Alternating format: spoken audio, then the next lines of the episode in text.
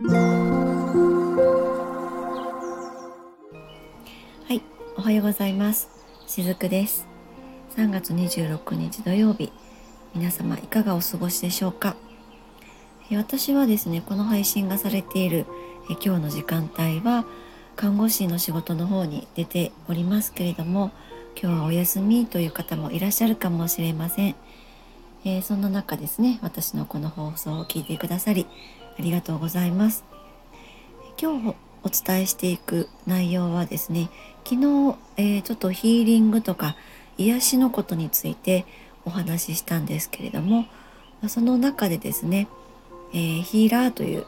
ま、ワードが出てきましたで、まあ、それに対するですねご質問をメッセージの方でいただいたので今日はちょっと昨日の続きという形で少しお話ししていこうかなと思っています。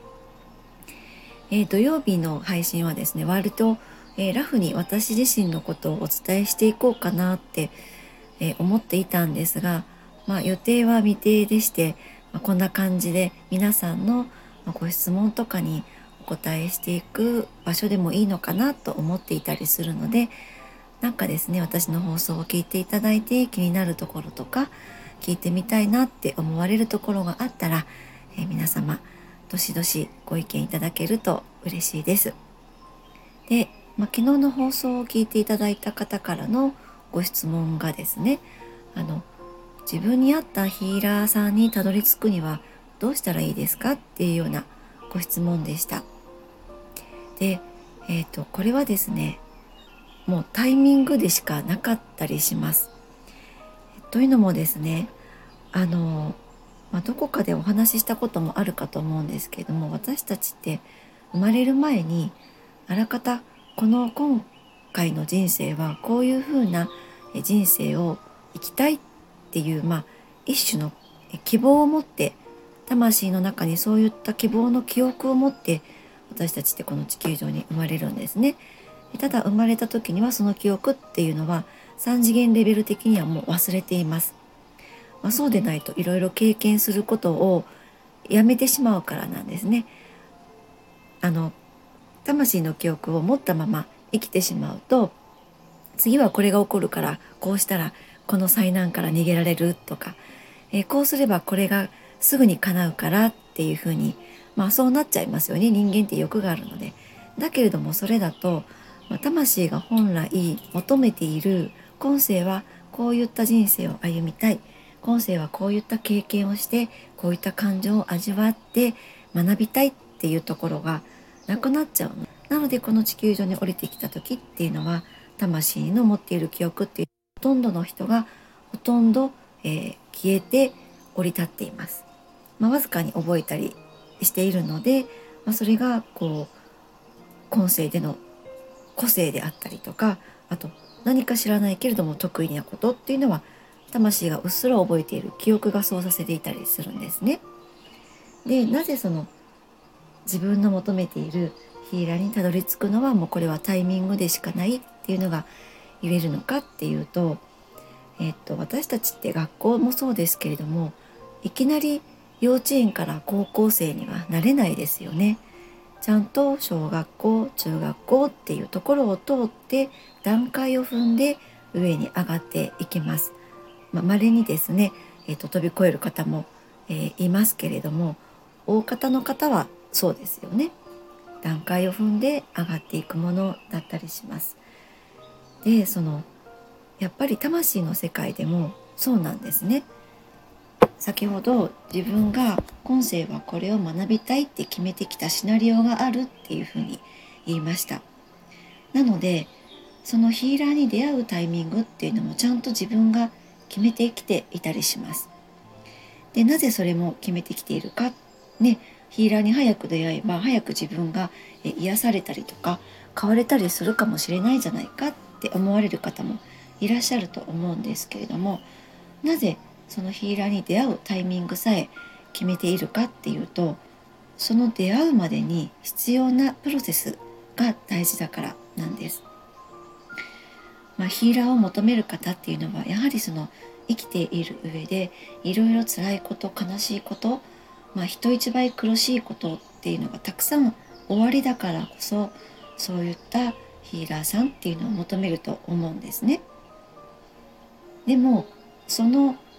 経験があっていろんな感情を味わってじゃあ今度はどうしようかなこうしようかなって模索することってすごく大事だと思うんですね。だからその段階をいきなり飛び越えて、えー、ヒーラーさんに出会うっていうことはほぼほぼないと思っていただいていいと思います。でちょでまあそれこそがこの地球上での一種の楽しみだったりもするんですね。なのでですね、えっ、と、まあ、自分の求めているヒーラーさんにたどり着くためのポイントとしてはですね、あの自分がその方に、えー、会ってみたり実際に会ってみたりとか、まあ、そのヒーラーさんの遠隔ヒーリングとかを受けてみたりした時に感じた感覚っていうのを一番大事にしていただけたらいいかなと思います。あのもちろんですねヒーリングを受けて何にも感じない時もあったりします。だけれどもそれすらも実は大事なことなんですね。今はあなたは何も感じないことが必要ですっていうこれは見えない世界からのサインだったりもします。あるいはヒーリングを受けた時になんか温泉に入っているような温かさを感じたりとか安心感を感じたりとかあとそうですね、光を感じたりとか人それぞれいろいろ感じ方はあります。えただですねそういうふうにこうなんとなく気持ちいい感覚だけではなかったりもします。え、ヒーリングを受けた後にこれまで押さえつけていた感情みたいなものがぶわーっと溢れてくることもあります。でその時っていうのはやはり辛いと思うんですね。普段押し殺している感情っていうのは結局自分が見たくないものなので押し込んでいたりもします。だけれどもヒーリングっていうのはそういうのが出てくることもあったりします。ですがそれがいい悪いっていうわけではなくてそれがうわーっと出てきてしまってもそれでもあこのヒーリングを受けてよかったなって思える自分がいるのであればそれはそのヒーラーさんとの相性はいいって思って大丈夫です。私のヒーリングを受けてくださった後の方もですね、えー、もちろんその温泉に入ったようなふわふわした心地よさとか光を感じましたとかなんかこう甘い香りがしてとても心地よかったですっておっしゃる方もいらっしゃれば逆にですねヒーリングを受けた後になんだかこう涙がこみ上げてきてしまったとかそういった一見この3次元の世界ではネガティブだって思われる感覚になられる方もいらっしゃるんです。だけれども涙が溢れるってそれもやはりその方にとっては必要なことなんですね。まあ、例えばその方は普段泣くことをとても我慢していたとするならばヒーリングを行うことでその我慢していたものの蓋を外してもらったってそんなことが言えたりもします。でその後やはり必ず、え、自分の抑え込んでいた感情の蓋が外れていたことによってまた新しいエネルギーがそこに必ず流れ込んでくれるので、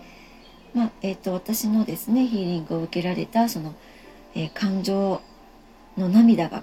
溢れてきましたっていう方はですねその後あのよく眠れたそうなんですね。でそういうふうに、えー、普段起こらない一見ネガティブなことがたとえ起こったとしても後々その自分にとって必要な、えー、ぐっすり眠るだとかなんかぼーっとする時間が取れるとか、まあ、そういったふうなことが起こった場合っていうのは